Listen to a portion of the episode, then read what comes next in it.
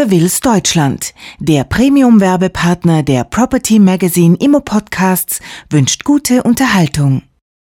Sozialimmobilien zwischen staatlicher Fürsorge und freiem Wettbewerb.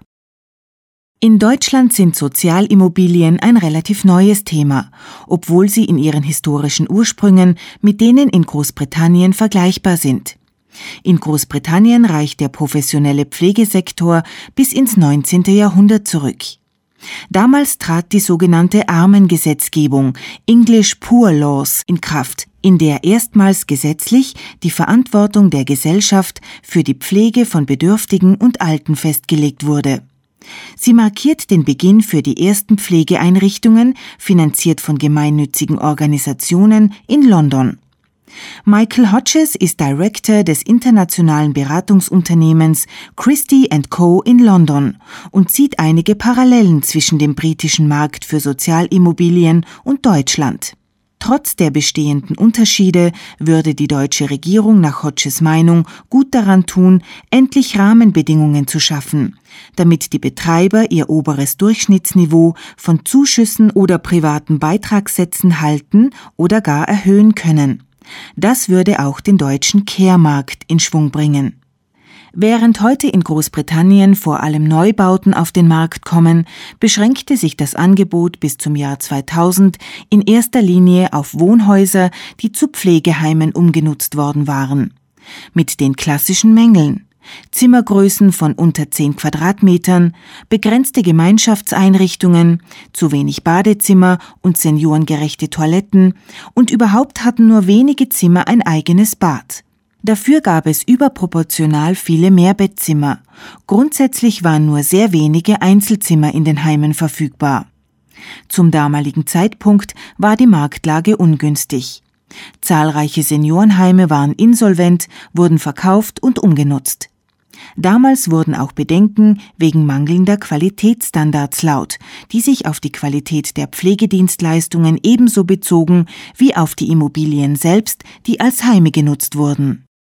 Der Care Standards Act brachte im Jahr 2000 die Wende.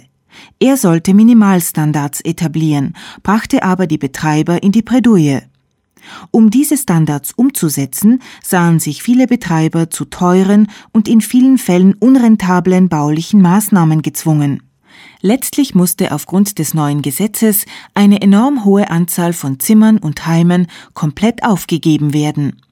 Drei Jahre später musste die britische Regierung den Care Standards Act 2000 nachbessern. 2003 wurde nun festgelegt, dass neue Einrichtungen zu 100 Prozent Einzelzimmer mit eigenem Bad und einer Mindestgröße von 12 Quadratmetern aufweisen müssen. Zur gemeinschaftlichen Nutzung wurde zudem ein Anteil von mindestens 4,1 Quadratmetern pro Bewohner vorgeschrieben. Michael Hodges beschäftigt sich seit vielen Jahren mit dem Thema. Seiner Meinung nach ist dieser Markt vor allem vom Bedarf nach Pflegeplätzen geprägt. Darin sieht er eine Parallele zu Deutschland. Diese Entwicklung werde von der demografischen Struktur noch verstärkt.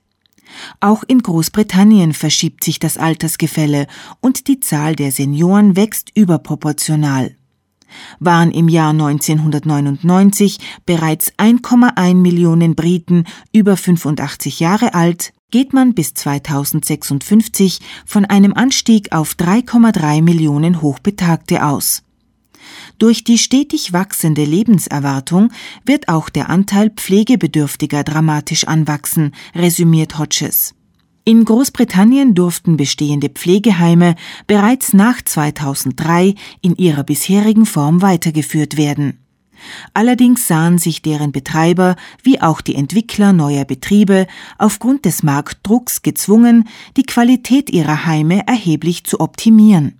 Obwohl die klassische Bettenkapazität eines neu erbauten Seniorenheims in Großbritannien mit 50 bis 60 Betten in der Regel deutlich geringer ist als die deutsche Heime, wurde in Großbritannien gleichwohl die Qualität der Immobilien deutlich verbessert. Viele Einrichtungen in Großbritannien bieten heutzutage Einzelzimmer mit Bad in Hotelqualität, erklärt Hodges, und kennt auch die Erklärung. Da die Mehrzahl der Betreiber von Pflegeheimen auch gleichzeitig Eigentümer oder laut Pachtvertrag zur Reparatur und Instandhaltung verpflichtet sind, ist das Interesse am hervorragenden Zustand von Gebäude und Innenräumen hoch. Die ständige Verbesserung der Qualitätsstandards ist natürlich auch wichtig, um im Vergleich mit anderen Pflegeeinrichtungen wettbewerbsfähig zu bleiben. Die Spielregeln von staatlicher Seite legt die CSCI Commission for Social Care Inspection fest. Diese Kontrollkommission überprüft Pflegeeinrichtungen, Heime, Pflegedienstleistungen und Services und merzt Missstände aus. Durch die Veröffentlichung der Berichte aller von der CSCI überprüften Pflegeeinrichtungen im Internet herrscht absolute Transparenz in Bezug auf die Qualität der Heime. Den öffentlichen Druck auf die Heimbetreiber verstärkt ein kürzlich eingeführtes Sternesystem für Senioreneinrichtungen. Der Care-Sektor ist enorm populär bei Private Equity Unternehmen und Finanzinvestoren, weiß der Christy Mann. Sie waren an den meisten Transaktionen der jüngsten Zeit im Corporate-Segment beteiligt. Als Konsequenz haben die größten Betreiber im britischen Healthcare-Bereich, Southern Cross und Bupa, mittlerweile weit über 30.000 Betten im Bestand. Damit sind gut 70 Prozent der Pflegebetten in Großbritannien in privater Hand. Ein weiterer Faktor für die Dynamik im britischen Pflegemarkt ist der Anreiz für den Betreiber, eine Zuzahlung für besonders hochwertige Produkte und Dienstleistungen von ihren Bewohnern zu erhalten. Diese Beiträge werden jährlich neu festgesetzt. Auch die Betreiber staatlicher Einrichtungen können Zuzahlungen einwerben, die ebenfalls jährlich neu verhandelt werden. All dies hat die Aktivität im Markt enorm verstärkt und eine Konsolidierung begünstigt. Der Christie Co. Verkaufspreisindex weist über die letzten fünf Jahre einen zweistelligen Anstieg der Verkaufswerte auf. Die Rahmenbedingungen für Betreiber von Pflegeimmobilien sind in Großbritannien ideal, resümiert Michael Hodges.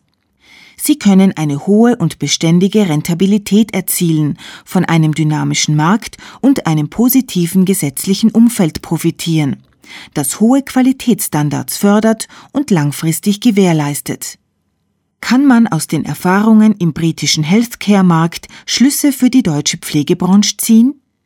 Trotz der bestehenden Unterschiede würde die deutsche Regierung nach Hodges Meinung gut daran tun, endlich Rahmenbedingungen zu schaffen, damit die Betreiber ihr oberes Durchschnittsniveau von Zuschüssen oder privaten Beitragssätzen halten, aber besser noch erhöhen können.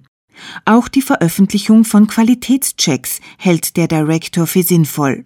Nicht nur, um die Qualität der Heime und Dienstleistungen zu verbessern, sondern auch, um eine höhere Transparenz für Investoren und Finanzinstitute zu schaffen und den Markt zugänglicher zu machen. Property Magazine, Ihr Fachportal rund um die Gewerbeimmobilie, wünscht Ihnen einen guten Tag.